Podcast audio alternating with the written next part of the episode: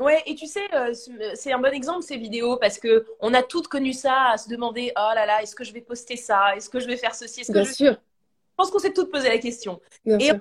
euh, moi, j'ai vite réglé le problème là-dessus. Je me suis dit, ok, il faut y aller à 2000% ou pas, en fait.